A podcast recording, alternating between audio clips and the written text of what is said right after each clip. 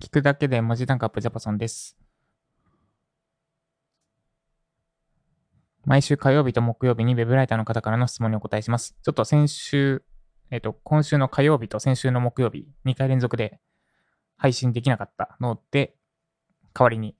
代わりじゃないですけど、配信します。ということで今日の質問は、体調不良の中、頑張って記事を納品したのに、クライアントから怒られてしまいました。ひどくないですか？です。体調不良の中、頑張って記事を納品したのに、怒られてしまい、クライアントに記事の質が低いと怒られてしまいました。ひどくないですか？です。で、えっ、と、すいません。今回めちゃくちゃ口悪いです。口悪いです。で、えーこれ別にエアリップでも何でもなくて、えーこの質問はですね、誰かから質問をもらったわけじゃなくて、えっ、と、私の妄想の質問です。なんで、特定の誰かを、に対して言うわけじゃないです。で、えっ、と、体調不良の中頑張って記事納品しました。で、クライアントから記事の質が低いって怒られました。で、えっ、と、これはですね、あなたへの同情の余地一切ないです。あなたが悪いです。悪いのはあなた。えっ、と、あなたがミスした、犯したミスを全部指摘すると、まず、納期間近なのに体調を崩したこと。これは自己管理がなってないだけです。で、もう一つが体調不良なのに、体調不良でベストな記事書けない状態なのに、ベストじゃない記事をそのまま納品したことです。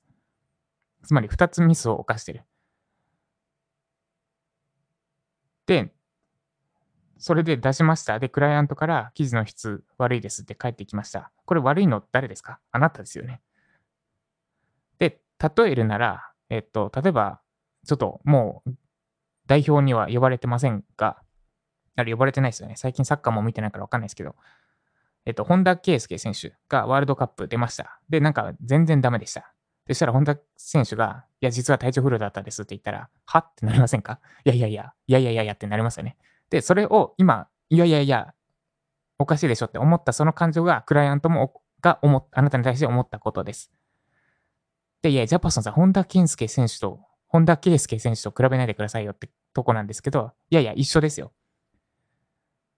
あなたが持つべきは記事の、記事の品質にプライドを持ってないんですか？ってとこです。で、えっと、本田健介選手、本田圭佑選手の場合は、サッカーの試合の日程変えられないですけど、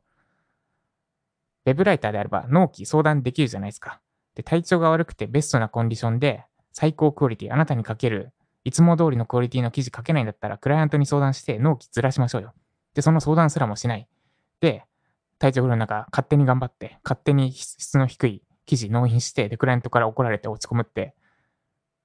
なんだろう、なんか、な、何がしたいんですかってとこ？ろです。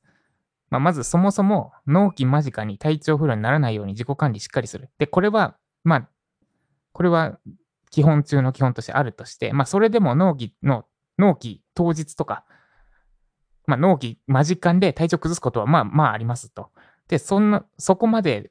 そこについてボロクソに言うつもりはなくて、いくら体調管理してても体調崩すことはあります。で、ただ体調崩した時に何するかです。その体調悪い中、ベストコンディションじゃない中、ベストじゃない記事を納品するのか、それ、納期を守るっていうあなたの自己満のためにベストじゃない記事を納品するのか、それとも、クライアントに相談して、もしかしたら納期破ることで、まあ多少迷惑はかけるかもしれないけども、それでもいつも通りの記事を納品す、記事の、いつも通りのクオリティの記事を納品するために、体調を崩してしまったことを正直に言って、納期ずらしてもらうのか、あるいは一言相談した上で、えっ、と、一言相談すれば、少なくとも、であれば、えっ、と、これは納期通りに記事が出来上がってないとまずいのでって、クライアントがなんか巻き取ってくれるかもしれないし、で、納期ずらすことに快く受け入れてくれるかもしれない。で、なのに、クライアントに相談もせず、記事の低いクオリティ、記事の低い、品質の低い記事を、ただただ納期までに、納期を守って提出したいっていうあなたの自己満、自己満、自己承認欲求自己満か。自己満のためだけに納品して、で、クライアントにその説明もせずに、で、クライアントからボロクソになんか言われて、勝手に落ち込んでって、もうなんか、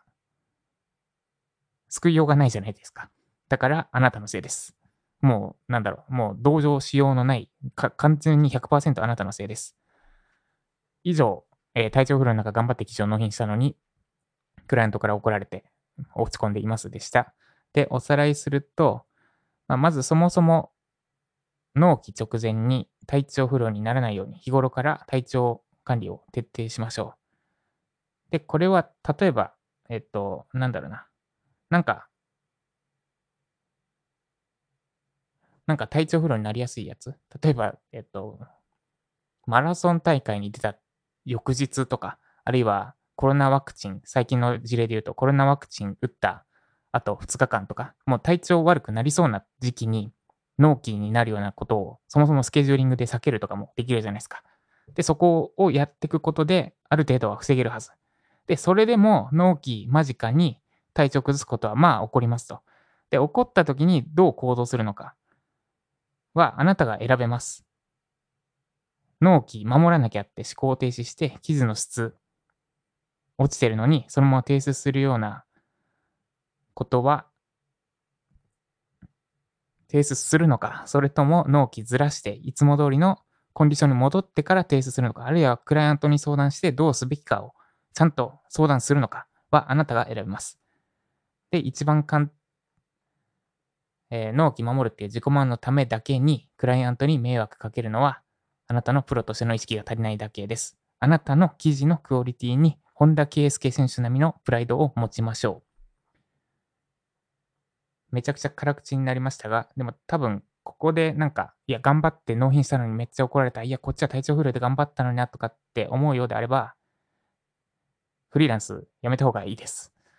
その考え方改めないと、多分、今後5年、10年って生き残っていくことはできないと思います。